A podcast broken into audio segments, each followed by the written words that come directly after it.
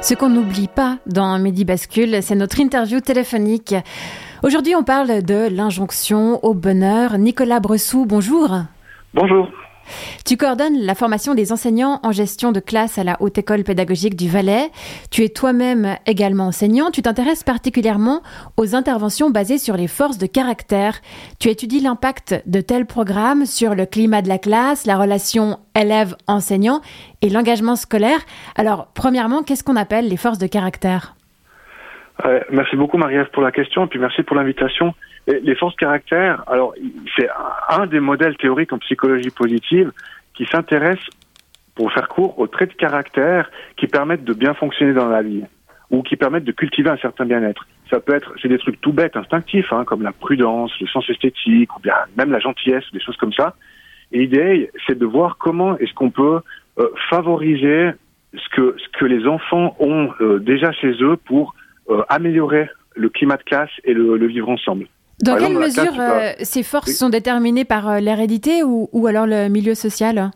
Bah alors, La théorie, le, modèle de Peterson et Seligman vient pas sur cette question qui est hyper délicate, mais ce qui est sûr, c'est qu'on est dans un côté dynamique. Ça veut dire que quand tu as un gamin à l'école, mettons par exemple, je sais pas, le petit Louis pour dire quelque chose, et puis que tu vois que bah ok, c'est difficile pour lui, par exemple, je sais pas, le maths et le les maths et français, puis qu'il manque un peu de persévérance, mais par exemple qu'il a un super sens esthétique dans tout ce qui est art visuel, bah toi en tant que prof, ce qui est important pour toi, c'est de te dire ah, ce sens esthétique-là, il faut que je le prenne en compte pour l'aider à bien fonctionner là où c'est plus difficile pour lui. Et on a une logique basée sur les ressources des personnes et on arrête de toujours niveler en fonction des, des difficultés de ce qui va pas et des manques. Donc, en fait, si je comprends bien, elles doivent plutôt servir de guide aux pédagogues. Il ne s'agit pas de les développer chez les élèves. Hein. Ou elles font aussi l'objet d'un apprentissage.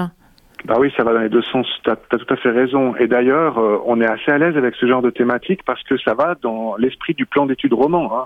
Le contrat qui lie les enseignants à l'État, les objectifs d'apprentissage qu'on doit permettre aux élèves de, développer, et puis le fait qu'un enfant soit capable d'identifier ses propres ressources, de gérer ses émotions, de prendre du recul sur une situation, ça fait partie du job des enseignants que de leur permettre d'apprendre ça. Et les forces de caractère, c'est un des outils pédagogiques qui est hyper intéressant pour aller dans ce sens. Alors j'ai parcouru la liste de ces 24 forces. Hein. Elles sont réparties en six groupes sagesse et connaissance, courage, humanité, justice, tempérance, transcendance ou spiritualité. On dresse euh, un portrait un peu utopiste de l'élève parfait. Euh, quelle place est-ce qu'il reste pour l'acquisition des connaissances? Ou autrement dit, comment articuler les programmes d'études avec le développement de ces forces de caractère et du bien-être des élèves? Et là, tu touches à un point central, c'est qu'avec cette histoire de force, on peut faire est-ce que je caricature un peu? Allons-y, j'y vais à fond. On peut faire énormément de dégâts si on est dans une logique de compétition. Tu vois, on, parlait, tu parlais en, début de, d'émission du livre Apicratie des Values. C'est une catastrophe d'arriver avec cette espèce de dogmatisme, cette injonction au bonheur où tout le monde devrait être parfait. Et si moi je gère pas bien mes émotions, je culpabilise de pas bien les gérer. Et nous, on veut pas que les enseignants formatent 24 élèves dans une classe qui sont au top sur les 24 forces. Et tout l'essentiel du truc, c'est de se dire, ben, alors je reviens avec mes prénoms fictifs, le petit Louis, il n'est pas super persévérant, c'est pas vraiment un truc qui est très fort chez lui. Par contre, il a une super prudence. Comment est-ce que moi je vais utiliser cette prudence et la cultiver chez lui pour que lui, il grandisse sur cette ressource-là et qu'il se dise pas ah ben moi par exemple je suis un mauvais élève, je suis pas capable d'être persévérant comme Camille euh, quand il y a un exercice de maths. Donc on appelle ça des forces signatures. On va les chercher chez l'enfant ce qu'il est capable de faire, là où il en est dans son développement, et on va utiliser ça comme levier pour apprendre. Et moi, je veux pas que les enfants soient des experts euh, qui puissent discourir sur euh, les 24 forces en se disant moi j'ai ci, moi j'ai pas ça, mais qui soient plutôt en train de se dire aujourd'hui pour faire allez ma dictée, je vais avoir besoin de, de, persévérance, de faire preuve de persévérance, et puis je vais aller voir Lucie parce qu'elle elle a de super bons conseils pour ça c'est plutôt ce genre de dynamique-là mhm. qu'on cherche à, encourager. Merci pour euh, ces, éclaircissements. Est-ce que euh, l'approche des forces est spécifique aux élèves ou elle a également sa place dans l'équipe d'enseignantes et enseignants et plus largement dans euh, tout groupe professionnel hors école? Ah, Si tu m'autorises une anecdote de 32 secondes, ça répond à ta question. Moi, quand on a développé cette histoire de force de caractère en, en, Valais avec, avec pas mal de collègues, avec Catherine Audrin, Philippe Guerre, enfin toute une équipe, l'idée c'était que on devait permettre aux profs d'expérimenter ça pour eux-mêmes, pour voir ce que ça pouvait apporter aux enfants. Et j'ai une collègue, cinquantaine d'années, qui vient me dire à la fin, bah tu sais, moi j'ai toujours culpabilisé de mon manque d'humour par rapport à mon collègue de palier et j'ai toujours considéré que mes élèves m'aimaient moins que mon collègue. Et là, je me suis rendu compte que j'avais un sens esthétique que je pouvais amener à mes élèves et peut-être que, ok, j'ai moins d'humour et c'est moins rigolo avec moi, mais il y a des choses importantes que je peux leur amener. Et du coup, elle était plus dans une compétition comparaison, mais elle était en train de se dire, voilà les ressources que j'ai que je peux amener. Et c'est ça qu'on cherche en fait.